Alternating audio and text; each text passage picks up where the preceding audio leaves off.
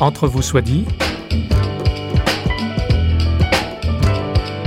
Entre vous soit dit, une émission culturelle au sens large, large d'horizons nouveaux. Avec vous, François Sergi, pour une demi-heure en compagnie d'un ou d'une invitée.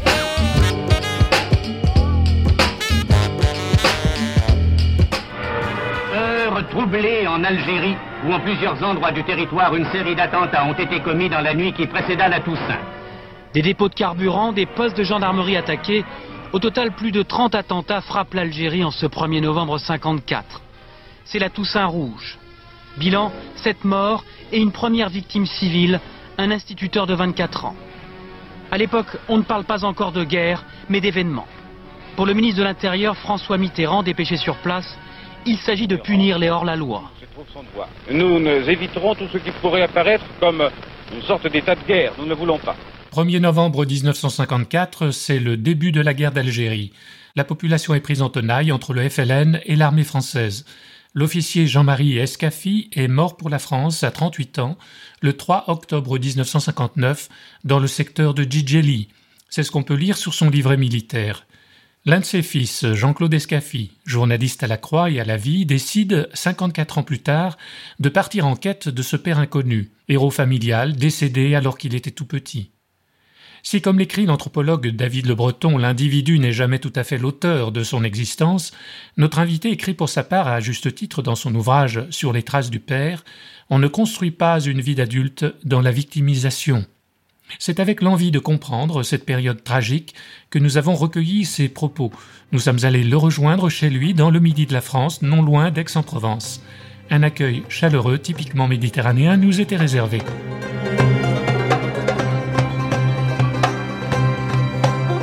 Jean-Claude Escaffi, bonjour. Bonjour. Il s'agit donc de la guerre d'Algérie. C'est la grande histoire qui rencontre votre histoire euh, familiale. Ou le contraire. Ou le contraire, réciproquement. Absolument. Dites-nous quel était finalement l'enjeu de cette euh, enquête sur euh, ce père inconnu. C'est une enquête et d'ailleurs le préfacier qui est Yasmina Kadra, le grand auteur algérien, dit que c'est aussi une quête d'apaisement. Mais je pense que c'est les deux à la fois. Voilà, mon père était officier, il a été tué en Algérie comme beaucoup de militaires français à l'époque, beaucoup d'appelés, malheureusement des jeunes de 20 ans.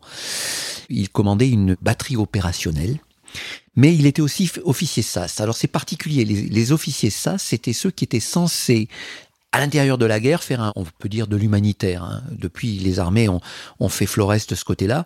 Les officiers SAS devaient avoir des rapprochements avec la population pour euh, s'allier les bonnes grâces. Alors, sur le plan administratif, sanitaire, éducation, etc. Il se trouve que mon père, donc, euh, a été tué pendant cette guerre. Il savait qu'il allait être tué. Il un avait attentat programmé, en fait. Attentat programmé. Disons que cette histoire, c'est en fait au carrefour à la fois de mon parcours journalistique et d'une quête tout à fait personnelle. Bon, c'est vrai que la guerre d'Algérie reste avec ses fantômes depuis des années. Hein. C'est-à-dire que c'est quelque chose qui n'est pas encore vraiment digéré en non, pas vraiment.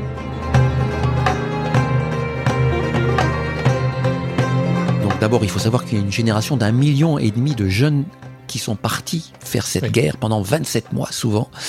Qui n'ont pas choisi. Qui n'ont pas choisi, qui sont revenus traumatisés, qui n'en ont très peu parlé à la fois parce que c'était traumatisant, peut-être aussi un peu honteux parce qu'il y a eu cette histoire des exactions, de torture et autres. Et il se trouve que moi, comme journaliste, je savais évidemment que la torture existait en Algérie, mais je me suis retrouvé aussi confronté à cette question d'interviewant des gens dans les années 90. D'abord un officier, qui est d'ailleurs un prêtre aujourd'hui, qui a écrit L'honneur et sauf, le père Maillard de la Morandais, qui a été d'ailleurs aumônier de l'Assemblée nationale française.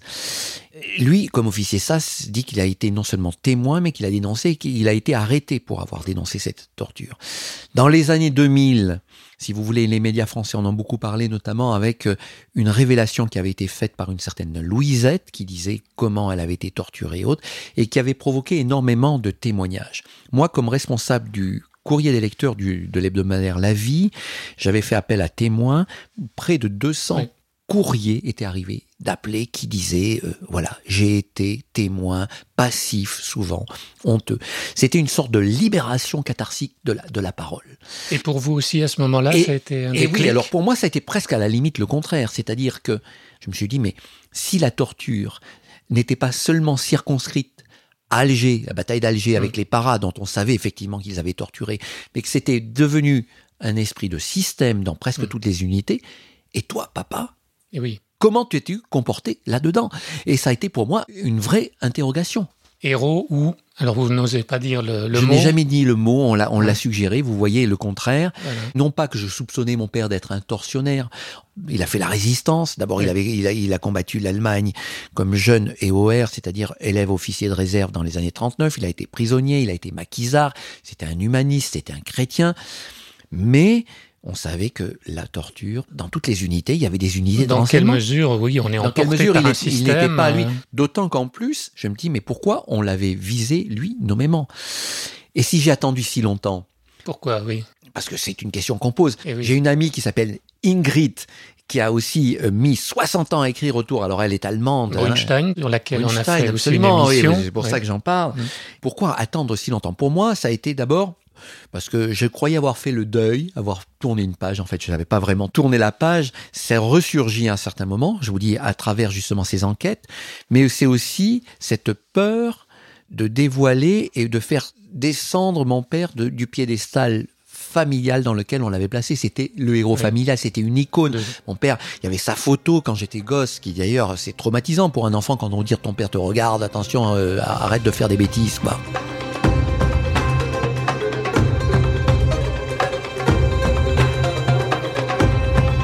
Nous sommes allés sur place avec cette question disant comment la population peut le recevoir. Bon, en plus, zone djihadiste, il a fallu qu'on se fasse accompagner par des amis Mm. d'amis. Ça a été, la population algérienne a été très empathique avec nous.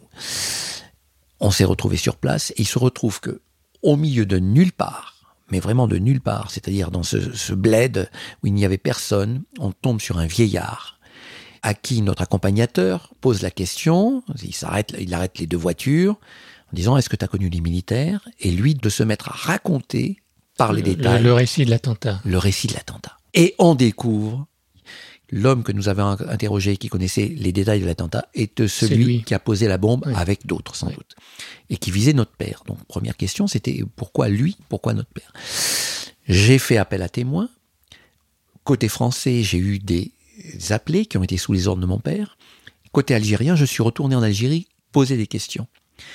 Et il y a un détail qui fait qu'effectivement, mon père a été tué parce que, au nom de l'éthique qu'il avait, il a refusé effectivement de prendre le, risque de, de faire tuer des enfants. Ça, ça m'a beaucoup troublé, enfin troublé, et en tout cas me dire, ben oui, papa a fait ce choix, il aurait peut-être été encore en vie s'il n'avait pas fait ce choix-là.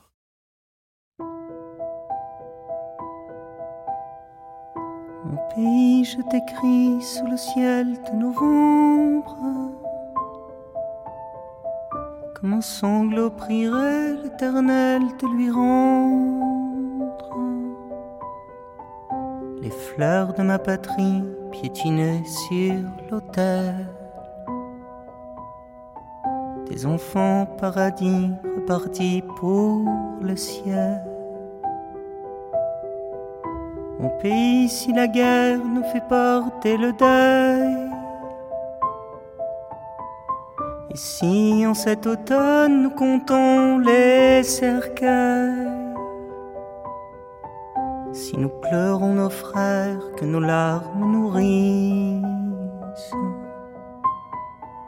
de nos sanglots la terre, que l'amour y fleurisse. Printemps, mon pays, sur le champ des douleurs. Oui, quel que soit l'hiver, pousseront les fleurs. Oui, le chant des oiseaux vaincra toujours les balles. Restera mon drapeau, celui d'un idéal. Toujours la tendresse souffre sous la violence, au son des tristes messes qu'est devenue ma France, s'il n'y a pas de mots, alors dis-moi que dire? qu'à celui qui vous pointe ou lui tendre un sourire. Mon pays, si je pleure, c'est pour nourrir la terre, c'est pour nourrir les fleurs en l'honneur de mes frères. Mon pays devant moi, ces gens-là qu'on enterre, ces gens morts au combat, d'avoir juste été frères. Ce qu'il faut dire, et vous le dites, hein, euh, vous avez vécu une vie heureuse et vous n'êtes pas dans la position de, de victime. Non, j'ai pas Mais- de compte, est-ce je qu'il y a n'ai aucun compte à a- régler oui. et je n'ai pas justement. Est-ce qu'il y a quelque chose à pardonner ou à guérir hein? Parce Alors, que vous évoquez le pardon, vous Oui. dites à peu près la même chose que Ingrid Brunstein dont vous parliez par rapport à ces Algériens que vous avez rencontrés, côtoyés, qui sont comme vous, des descendants d'eux, qui sont même encore certains euh, qui étaient responsables hein, d'exactions. N'avons ni à pardonner ni à recevoir de pardon. plusieurs choses. D'abord, mon père faisait la guerre. Il a été tué parce qu'il faisait la guerre. Certains m'ont dit, mais t'aurais pas eu envie de tabasser ce, ce pauvre vieillard, en plus c'est difficile, 91 ans. Je dis, mais pas un instant, j'ai eu un, un moment de haine ou quoi que ce soit. Je voulais, malheureusement, je n'ai pas pu retourner le voir parce que le- la zone était trop dangereuse. Et moi, j'aurais voulu le voir les yeux dans les yeux, non pas pour lui dire, je te, je te pardonne de quoi? Tu as fait ton boulot, t'étais maquisard comme mon père l'a été à l'époque. En même temps, j'ai appris, et c'est ça qui m'a fait le plus mal, qu'il y a eu des exactions après la mort de mon père. Et ça, peut-être, c'est ce qui m'a le fait le plus blessé, de savoir que finalement, la souffrance qu'il y avait en face était souvent décuplée par rapport à celle que moi j'ai connue ou que celles comme des enfants comme moi ont pu connaître. Il faut savoir qu'il y a eu 30 000 morts côté français, mais qu'il y en a eu au moins 300 voire 400 000 du côté algérien, bien que le gouvernement algérien continue à Gonfle les chiffres. à donner un chiffre mythique d'un million et demi. Euh, c'est c'est tout à fait euh, fantasmagorique, hein, mais en tout cas, il y a dix fois plus de morts côté algérien, dans des conditions souvent terribles, souvent aveugles, souvent d'innocents de Et population puis vous civile. dites que les populations étaient en, tiraillées entre d'un côté l'armée française, de l'autre côté le FLN. Le FLN, oui. Voilà, donc Et même, bon, il y a le drame des harkis qui se trouvaient, qui se sont trouvés pris en tenaille, qui euh, ont servi l'armée française parce que euh, il s'est trouvé que c'était les circonstances qui les ont amenés là. Je veux dire qu'il n'y avait pas eu de choix terrible. Et pour moi, l'une des grandes leçons, c'est la solidarité de cette, euh, de cette nation algérienne, de ses amis algériens, de cette volonté justement de, de pacifier, alors que le gouvernement, c'est sa seule légitimité aujourd'hui de maintien au pouvoir, continue à souffler sur les braises de cette guerre qu'elle mythifie, de cette colonisation qui, il faut bien le dire, il faut regarder les choses en face, il faut être en vérité, la colonisation, c'est un régime d'apartheid, c'est un régime eux aussi qui est terrible.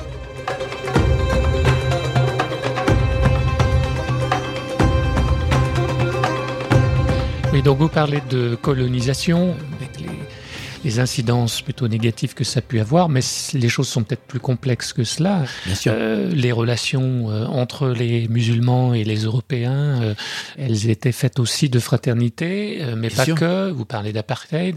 Finalement, comment ça se gérait cette relation sous la colonisation? Bah Alors, d'abord, il faut, il faut distinguer, je crois, les villes et les campagnes. Oui. Bon, et les grands colons, et avec les petits, voilà, il y avait des petits commerçants, il y avait des petits fonctionnaires, des gens avec qui il y avait une forme de proximité, particulièrement dans les petites villes et dans la campagne. À Alger, je cite beaucoup euh, Monseigneur Claverie, et aussi euh, sur lequel j'avais fait un film pour, pour la télévision, qui dit euh, finalement j'étais étranger dans mon propre pays parce que je vivais dans ma bulle coloniale à Alger, lui pied noir, qui était au début de la guerre d'indépendance, qui était pro-Algérie française, je vivais dans une bulle coloniale et je, je n'avais pas de relation quasiment avec le musulman que je côtoyais dans la rue ou autre, encore qu'il y avait des quartiers européens, il y avait des quartiers, il y avait vraiment un régime d'apartheid. Il faut savoir que moins de 10% de la population allait à l'école communale à l'époque, euh, dans les années 60, euh, 50. hein. donc euh, c'était quand même des citoyens de seconde zone. Mais par ailleurs, quand on va là-bas, et on y est allé beaucoup avec des pieds noirs, ces gens regrettent, je parle des musulmans et je parle des Algériens d'aujourd'hui, regrettent parfois aussi les relations qu'ils avaient avec les pieds noirs. On a été témoin de scènes de, fraternisation, de retour, de gens qui, d'ailleurs d'amis qui sont retournés en Algérie, qui quand ils vont en Algérie logent dans les familles qui étaient des familles de voisins et autres. Il y a une grande proximité. Mais il faut savoir aussi que les lobbies des grands colons ont fait capoter entre les deux guerres, c'est-à-dire entre 1918 et 1939, souvent des lois qui étaient destinées à améliorer euh, l'indigénat, donner plus de droits, et c'est souvent ces grands colons-là qui ont, à mon avis, une, une, énorme responsabilité dans le fait que l'Algérie a pris son indépendance de manière dramatique, c'est-à-dire qu'il n'y avait que seule issue, c'était la guerre contre la colonisation. Ça aurait peut-être pu se passer d'une autre manière si les gouvernements français successifs n'avaient pas cette cécité, n'ont pas vu venir quand même le problème.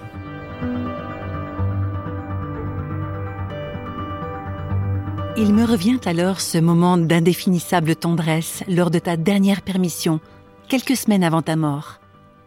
Tu es entré dans ma petite chambre au col de Villefranche-sur-Mer. Tu t'es assis sur mon lit et sur le ton de la confidence, tu m'as demandé Tu sais ce que veut dire le Notre Père? Et de m'expliquer ces paroles chrétiennes où il est question d'amour et de paternité. Étonné de cette intrusion, je ne me souviens plus de tes mots, simplement du ton de ta voix, douce, présente. Je me revois aussi réciter ensemble la prière que Jésus adressait à son Père. Cette prière, je la disais tous les soirs avant de m'endormir, assortie d'une formule immuable que nous avait dictée maman. Jésus, protège bien papa.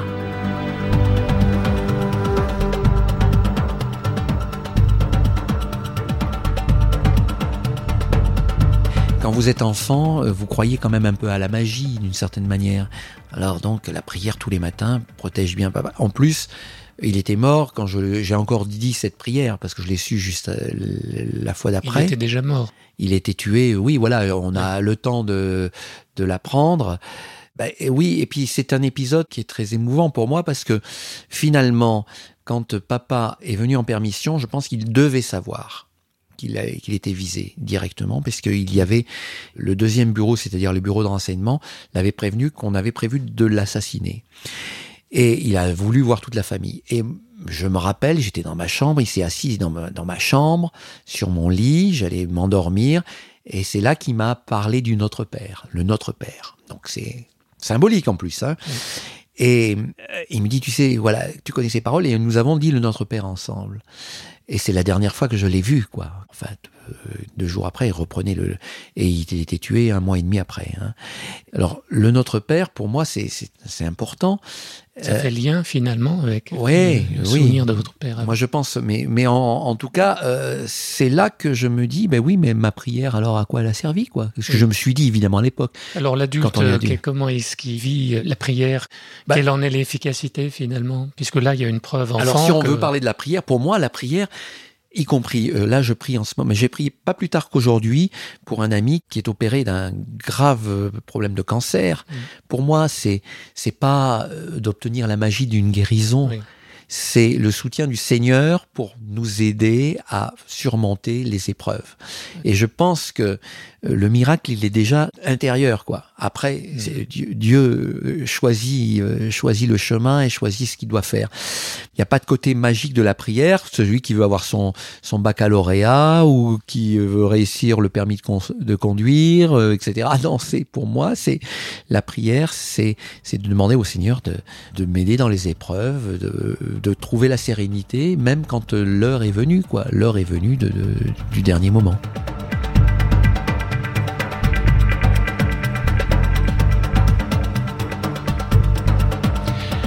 Sur les traces du père, question à l'officier tué en Algérie. Vous parlez beaucoup lors de votre enquête de la présence des islamistes. C'est une, une, actualité oui. euh, très criante aujourd'hui. Et je me posais cette question de savoir est-ce qu'il y a un lien possible finalement entre ce passé euh, douloureux de la guerre d'Algérie et l'émergence de mouvements radicaux islamistes violents? Non, je, je ne crois pas qu'il y ait de lien direct de cause à effet. Bon, il est clair que la France, par son passé colonial, est peut-être plus la cible, et d'abord par le rôle qu'elle veut continuer à jouer dans, on va dire, France, parce qu'on parle dans l'Afrique euh, ou même au Maghreb, qu'elle est beaucoup plus une cible parce que elle a la prétention de jouer encore un rôle. Mm. Bon, donc si vous voulez indirectement, l'histoire joue euh, là-dedans. À mon avis, le problème il est beaucoup plus large, notamment le conflit euh, israélo palestinien qui est un abcès de fixation. Et les islamistes euh, sont sur un terreau qui est un terreau assez porteur. Bon, il faut savoir que l'Algérie aussi a, depuis des années, le même parti au pouvoir qui a gelé les choses. Donc, s'ils n'ont pas eu ce qu'on appelle, ce qu'on a appelé le printemps un peu à tort, le printemps arabe, c'est précisément que dans les années 90 et 2000, ils ont donné. Il faut savoir que cette guerre civile a fait 200 000 morts, 200 mmh. 000 morts en Algérie, c'est-à-dire des Algériens qui ont été victimes ou qui sont morts sous le coup des islamistes ou même des gens qui étaient plutôt de l'autre côté. Euh, l'armée aussi contre, mmh. contre les gens qui étaient plutôt pro-islamistes. Ce qui est paradoxal aujourd'hui, c'est qu'effectivement, on voit que l'Algérie replongée avec une menace. Donc les djihadistes, ils existent aussi. Ils arrivent aussi par la Libye, par la Tunisie. Comme c'est un État policier, comme c'est un État très fortement ancré, avec une armée très forte et très organisée, ils sont tenus à l'écart. Mais il existe, nous, quand on, il existe encore des maquis djihadistes qui nous avaient frappé, nous, quand on y est allé. Donc, le piton rocheux que commandait mon père, c'est-à-dire euh, une sorte de, il y avait une centaine d'hommes, hein, donc à Eldraden, Petite Kabylie, oui. Petite Kabylie, près de Djidjel, était occupée par l'armée algérienne 50 ans après dans les mêmes conditions, le même endroit, hmm. c'est-à-dire avec des maquis invisibles, mobiles, et une population plus ou moins complice, c'est-à-dire hmm. exactement dans la même hmm. situation dans laquelle se trouvait mon père, c'est-à-dire qu'il y avait effectivement des maquisards, et puis il y avait une population qui était effectivement complice du, du FLN.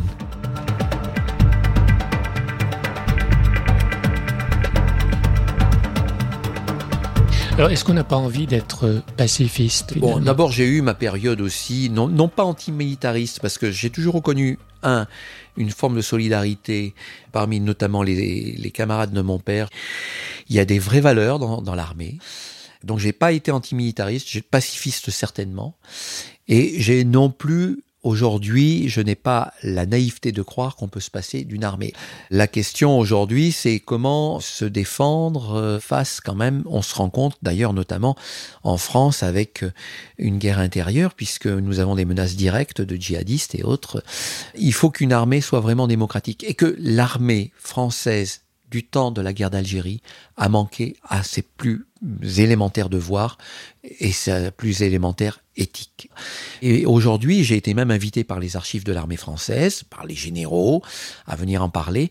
Je tiens le même discours que je tiens avec les, les Algériens. Je pense que, effectivement, on a commis des crimes de guerre en Algérie. Il faut avoir cette, voilà, cette honnêteté de le reconnaître.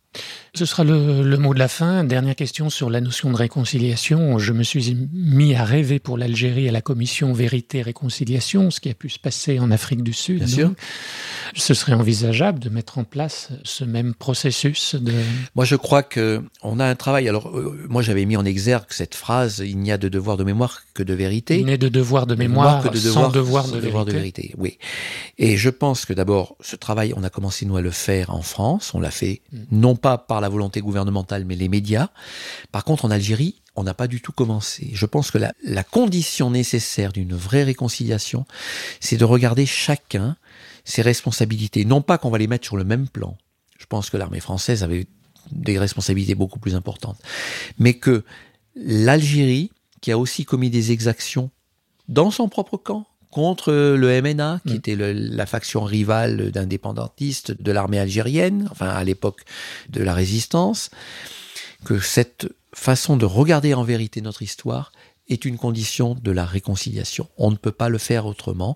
Ce message, c'est celui que j'essaye de faire passer. Je pense aussi que Yasmina Kadra, écrivain dont le père était un moudjahidine, c'est-à-dire mm. un résistant, lui-même a été officier de l'armée algérienne, a été sensible à ce message-là. Et je crois qu'il faudrait faire avancer cette cause-là, de regarder justement nos vérités, les uns et les autres en face. C'est la condition pour que les fantômes ne sortent pas encore de l'armoire. Jean-Claude Escaffi, merci beaucoup. Merci à vous. Je rappelle le titre de votre ouvrage Sur les traces du père, question à l'office tué en Algérie aux éditions Salvatore. On peut mentionner aussi, vous avez un blog sur Internet. Oui, JC, en un seul mot, JC Escafit, E-S-C-A de Zafité, jcescafit.com. Merci. I got a homesick heart, but a long ways left to go. I've been doing my part, but I ain't got much to show. So I'm asking you to show me some forgiveness. It's all for you in my pursuit of happiness.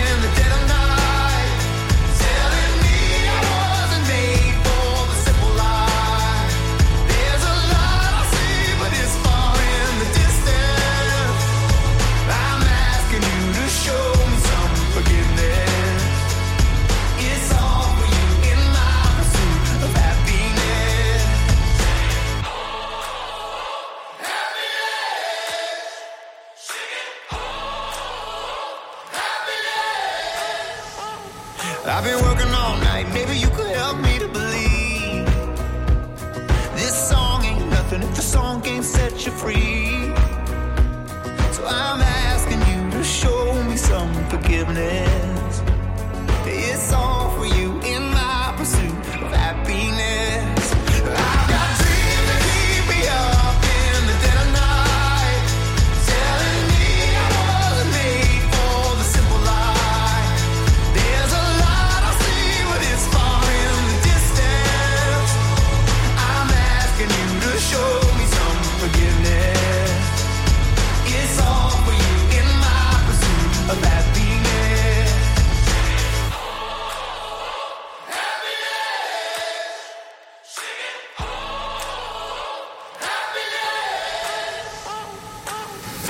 Sometimes you leave the ones you love, but if it's love,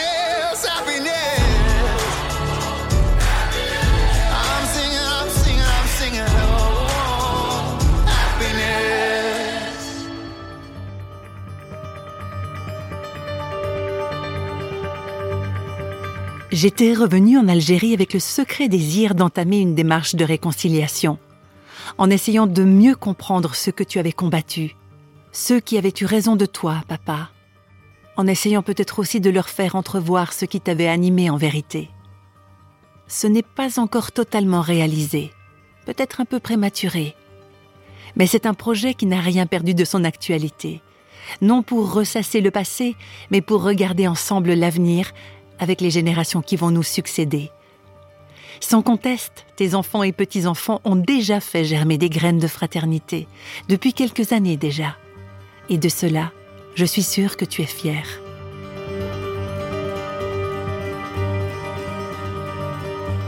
Voilà, cette émission avec notre invité Jean-Claude Escaffi que nous remercions se termine. Je rappelle le titre de son ouvrage Sur les traces du père, question à l'officier tué en Algérie, publié par les éditions Salvatore. Cet entretien donne à réfléchir et je ne retiendrai en mot de conclusion que cet appel à regarder la vérité en face, car sans elle, on ne peut se construire ni vivre des relations fiables. Vérité et amour, deux maîtres mots de l'Évangile. Restez sur parole.fm, n'hésitez pas à réagir, au revoir et à bientôt. D'entre vous soit dit, une émission signée Radio Réveil.